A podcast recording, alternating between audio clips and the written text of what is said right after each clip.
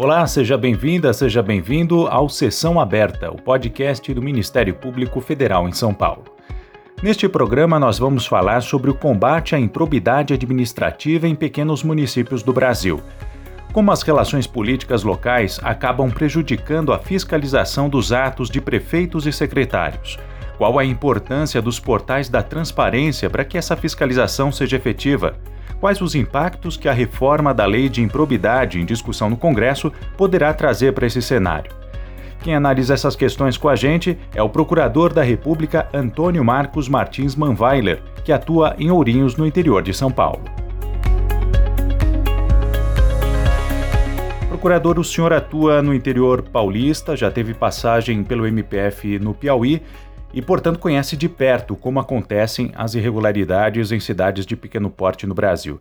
De acordo com essa sua experiência, como é que o senhor avalia o funcionamento dos mecanismos é, de fiscalização e combate à improbidade nos pequenos municípios do país? No geral, esses mecanismos são subutilizados, intensificando o problema quanto menor é o município, Nunca devemos generalizar situações, sob pena de sermos injustos, mas há um grave problema nos pequenos municípios, que é a excessiva aproximação entre as instituições. As instituições devem manter um clima de convivência harmoniosa e autônoma entre si, mas essa reprovável aproximação macula os papéis a serem desempenhados, transformando-se em muitos casos a interação num mero jogo de interesses, troca de favores. Daí, por exemplo, a Câmara Municipal, cujo principal papel é fiscalizar e não somente legislar, atua deficitariamente quanto à fiscalização. Legislar não pode ser visto como a precípua atribuição do parlamento, pois inclusive é muito comum grande parte dos diplomas legislativos terem a sua origem nos respectivos poderes executivos.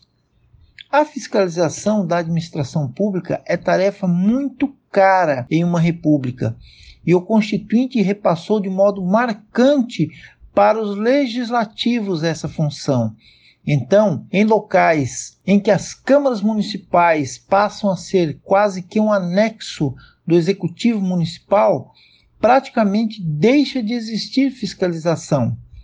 Nesse caso, o legislativo passa a ser um legitimador, homologador das ações oriundas do poder executivo. É comum, tão logo um prefeito inicie um novo mandato, alguns vereadores já assumirem pastas no executivo local, sendo por vezes dispensados episodicamente para voltar ao parlamento apenas para participar de votações de interesse do chefe do executivo. Essas e outras movimentações, diriam alguns, faz parte do tabuleiro político. Realmente, faz mesmo, mas deveria ter limites éticos, pois de forma exagerada com que é utilizada, acaba resvalando em uma ingerência de um poder, no caso executivo, na agenda do outro, o legislativo, comprometendo em muito o importantíssimo papel da Câmara de fiscalizar a administração local. Na sua análise, o que seria necessário para o fortalecimento do combate à improbidade em cidades menores? Não há como fugir da realidade de que mudanças realmente significativas não vêm por meio de leis. Fazer leis, embora tenha alguns requisitos procedimentais, havendo uma prévia costura entre os interessados, torna o processo relativamente fácil, mas mudanças reais e impactantes passam necessariamente por um sopro de renovação na postura da própria sociedade. Acho uma ilusão esperar que as coisas melhorem apenas fornecendo mais mecanismo para os órgãos de controle. Isso tem a sua importância, mas é um tratamento dos efeitos da corrupção. Um ataque à causa seria muito mais eficiente. As escolhas dos políticos tinha que ser mais seletiva. Se olharmos o cenário nacional, vemos famílias que mandam na política de certas regiões há décadas os políticos vão sendo sucedidos pelos seus descendentes como se houvesse uma hereditariedade no poder, o que na prática, infelizmente, acaba havendo. É sandice esperar que os resultados mudem se os processos continuam sendo feitos da mesma forma. Seria necessário um debate maior do povo com os candidatos antes das eleições. Um começo poderia ser a exigência de posicionamentos formais prévios dos candidatos, como firmar uma declaração de compromisso com certas pautas. Isso pode não ter um efeito obrigacional em termos jurídicos, mas seria de um grande peso moral. Os órgãos de controle agem conforme funciona a dinâmica da estrutura.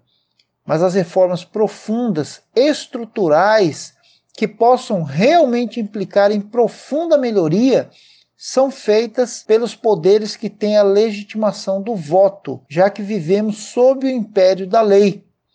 Mesmo que soe desagradável, não há como fugir disso em um Estado democrático de direito.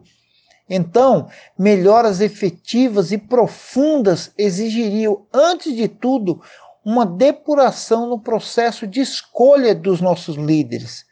Mas, de novo, não se trata de reformas legislativas, mas sim de um refinamento nos critérios de escolha que ele, o povo, o legítimo detentor do poder, faz.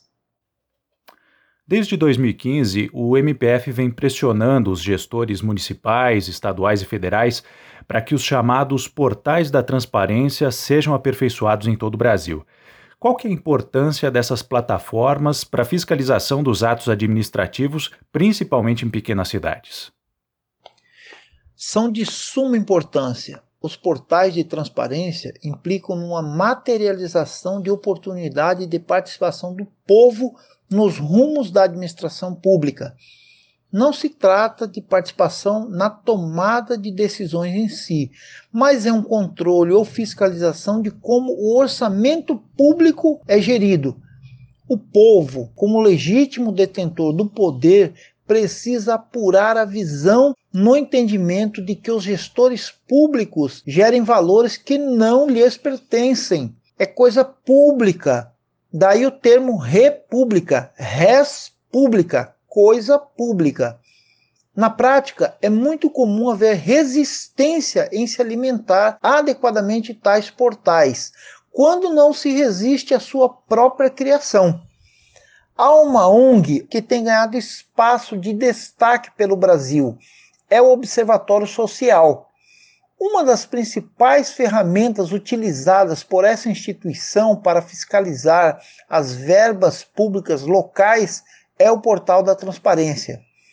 O Observatório Social é formado por voluntários, não recebe verba pública e constitui uma excelente maneira de propiciar aos cidadãos participarem do controle da administração pública. É muito bom que esse controle não fique restrito aos órgãos estatais, mesmo porque eles vivem assoberbados.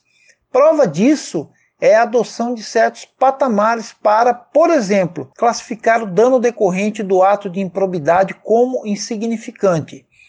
Pensemos, Seria realmente insignificante um dano, por exemplo, de 20 mil reais em um pequeníssimo município do sofrido semiárido nordestino? Mas a adoção desse patamar de valor acaba sendo uma estratégia de sobrevivência, tamanho é o número de irregularidades encontradas. Com o povo participando mais desse processo de controle, a tendência é que no futuro melhore o modo com que é gerida a verba pública, inclusive quanto à oportunidade e conveniência do gasto. A argumentação de que uma ONG pode ser utilizada pela oposição contra o governo local não deve prosperar, pois não devemos deixar de utilizar bons instrumentos se por acaso alguém faz mau uso deles. Está em curso no Congresso uma discussão sobre possíveis mudanças na lei de improbidade administrativa. Segundo quem defende essas alterações, a lei atual contém dispositivos que possibilitam uma responsabilização exagerada de prefeitos, secretários municipais e outros eh, agentes públicos que acabam se vendo de mãos atadas, em muitas circunstâncias, por receio de terem que responder é, a um processo com base em atos que não são tão graves assim ou até mesmo não são irregulares. É, qual que é a sua análise sobre essa discussão? Inicio falando sobre a necessidade de uma autocrítica do Ministério Público. Realmente, a atual lei de improbidade administrativa, especialmente em seu artigo 11, tem um rol de termos bastante abertos, de conteúdo indeterminado, o que será colmatado pelas peculiaridades de cada caso. Mas o meio de seleção para membro do Ministério Público Federal é um dos mais exigentes do país. Então, é de se esperar que um membro dessa carreira tenha discernimento suficiente para aplicar esse artigo com a contenção necessária. Todo exagero é prejudicial Qualquer instrumento que seja utilizado sem critério acaba caindo em descrédito.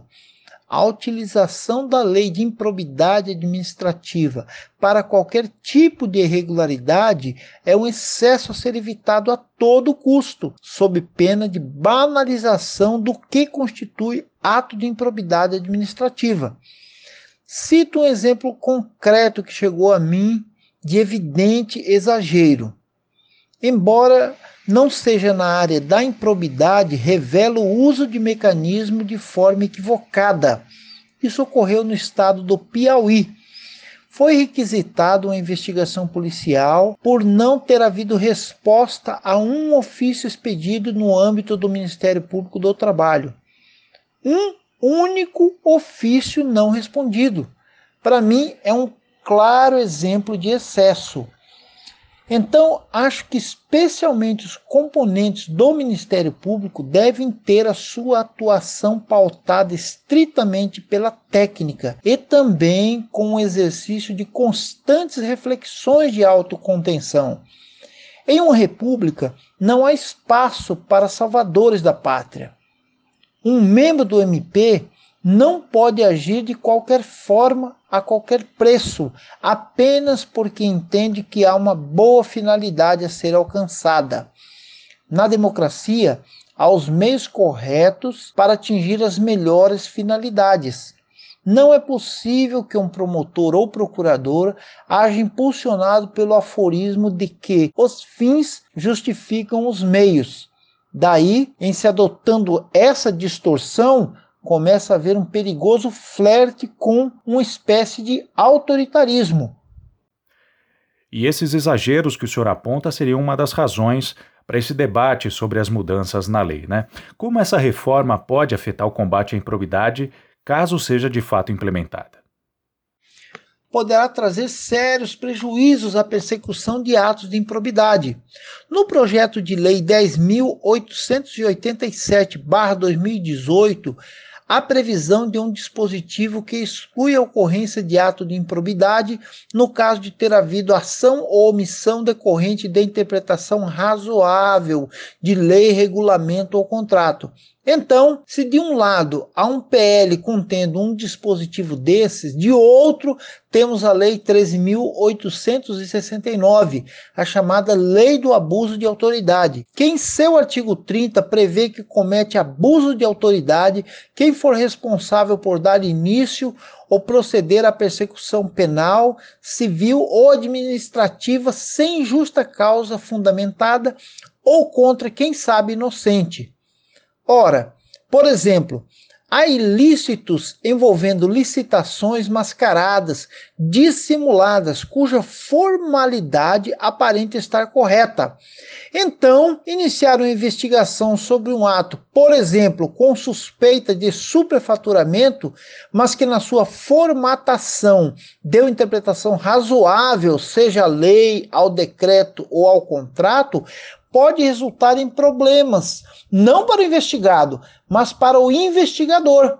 A justa causa, que é o lastro probatório mínimo para, por exemplo, o ajuizamento de uma ação de improbidade, só terá espaço para surgir na medida em que progride a investigação. Então, é o tipo de investigação que pode colocar quem dirige a apuração em sérios problemas, já que ela não iniciará com a justa causa plasmada no procedimento. Ademais, é justamente para se chegar na justa causa que deve existir a apuração. Com a clara existência de justa causa, é desnecessária a investigação, podendo desde logo ser ajuizada a correspondente demanda. Esse é um exemplo da reforma proposta, que talvez não seja mais do que apenas o movimento do pêndulo para o lado oposto. Essa foi a nossa conversa com o Procurador da República Antônio Marcos Martins Manweiler. E nós estamos chegando ao fim desta edição do Sessão Aberta, um podcast produzido pela Assessoria de Comunicação da Procuradoria da República em São Paulo. Muito obrigado pela sua companhia e até a próxima edição.